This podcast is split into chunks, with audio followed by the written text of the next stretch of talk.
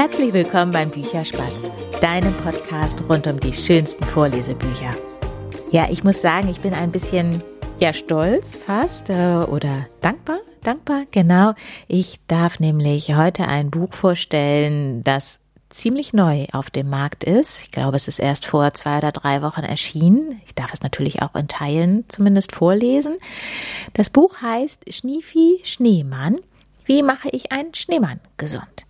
Und ähm, bevor ich jetzt zu der Buchvorstellung komme, möchte ich noch einmal ganz, ganz kurz auf meine CD hinweisen. Das habe ich ja vor zwei Wochen schon mal gemacht. Die Seite, über die die CD zu bestellen ist, die ist jetzt auch online. Das ist äh, zu finden unter www.bücherspatz.de Schrägstrich Bücherspatz-CD. Das packe ich aber natürlich auch einmal ganz kurz in die Shownotes. Und wenn du bis morgen bestellst, dann kannst du diese CD noch für neun Euro bekommen. Danach kostet sie dann regulär elf Euro.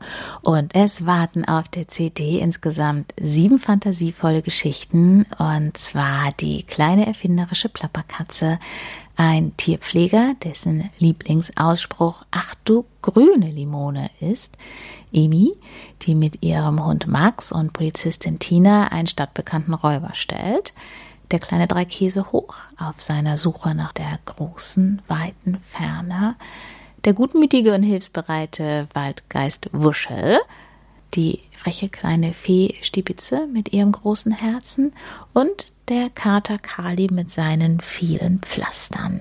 Also, wenn du noch auf der Suche nach einem kleinen Geschenk bist oder Oma und Opa ein kleines Geschenk brauchen, schau doch einfach vorbei und ja, ich freue mich, wenn du die CD bestellen magst. So, und jetzt zu Schniefi Schneemann. Das Buch hat Annika Korzhagen geschrieben und es sind Bilder drin von Anastasia Korybko.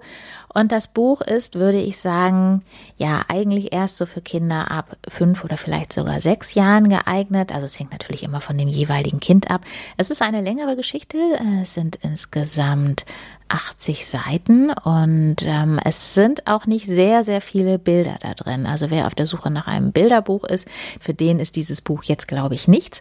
Trotzdem kann ich mir gut vorstellen, dass auch ein bisschen jüngere Kinder der Geschichte gut folgen können, einfach weil die Geschichte so schön ist. Aber das ist natürlich von Kind zu Kind unterschiedlich. Es sind insgesamt fünf Kapitel, also die 80 Seiten sind aufgeteilt auf fünf Kapitel und das Buch beginnt am 22. Dezember. Die Familie ist gerade dabei, den Weihnachtsbaum zu schmücken und es schneit. Die beiden Kinder, Theo und Oskar, rennen also raus und ähm, bauen mit ihrem Vater zusammen einen Schneemann. Und es stellt sich dann raus, dass dieser Schneemann sprechen kann. Er spricht aber nur mit den Kindern. Und ja, Theo ist natürlich total begeistert und muss das auch seinen Freunden erzählen, die am nächsten Tag dann vorbeikommen und auch mit Schniefi sprechen. Und dann stellt sich aber raus, dass Schniefi krank ist. Schniefi muss nämlich immer mal wieder, ja, schniefen und deswegen kommt auch der Name Schniefi zustande. Die Jungs versuchen natürlich, also Theo und seine Freunde, alles Mögliche, um Schniefi wieder gesund zu machen.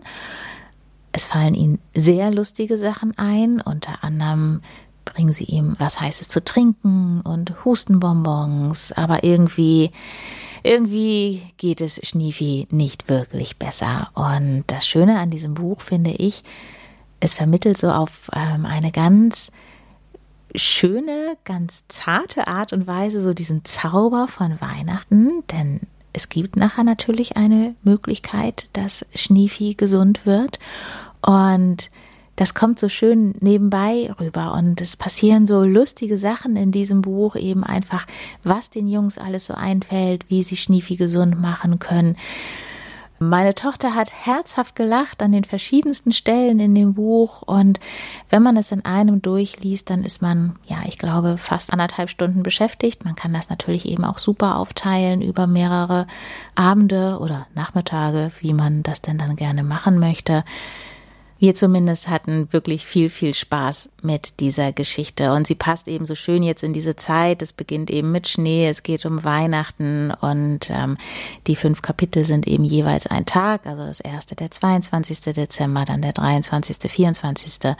Und ja, am Ende, wie gesagt, ist dann Schneefee eben doch auch tatsächlich wieder gesund. Was für mich ein bisschen merkwürdig gewesen ist, was ich auch meiner Tochter erklären musste, war, dass Weihnachten in dieser Familie von Theo und Oskar eigentlich erst am 25. gefeiert wird. Also auch die Geschenke gibt es erst am Weihnachtsmorgen, also am 25. Dezember eben morgens.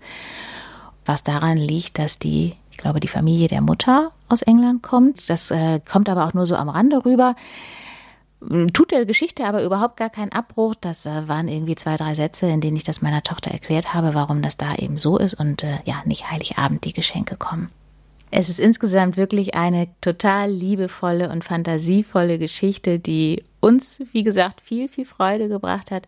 Und ich darf sie vorlesen, was mich sehr ehrt, denn wie gesagt, das Buch ist gerade erschienen. Es ist also das erste Mal, dass ich aus einem Buch vorlese, was gerade auf den Markt gekommen ist. Ich werde es natürlich nicht komplett vorlesen, denn anderthalb Stunden ist dann natürlich doch sehr lang. Ich weiß noch gar nicht so ganz genau, wie ich das mache, aber du kannst sicher sein, es wird eine ganz, ganz tolle Lesung aus diesem Buch geben. Die werde ich dann wie immer morgen Vormittag veröffentlichen, so ja, so dass ihr euch jetzt am Wochenende schon mal ein bisschen auf Schnee und auf Weihnachten einstimmen könnt. So, und das war's dann jetzt auch schon für heute von mir. Ich sage Tschüss, bis bald. Deine Berit.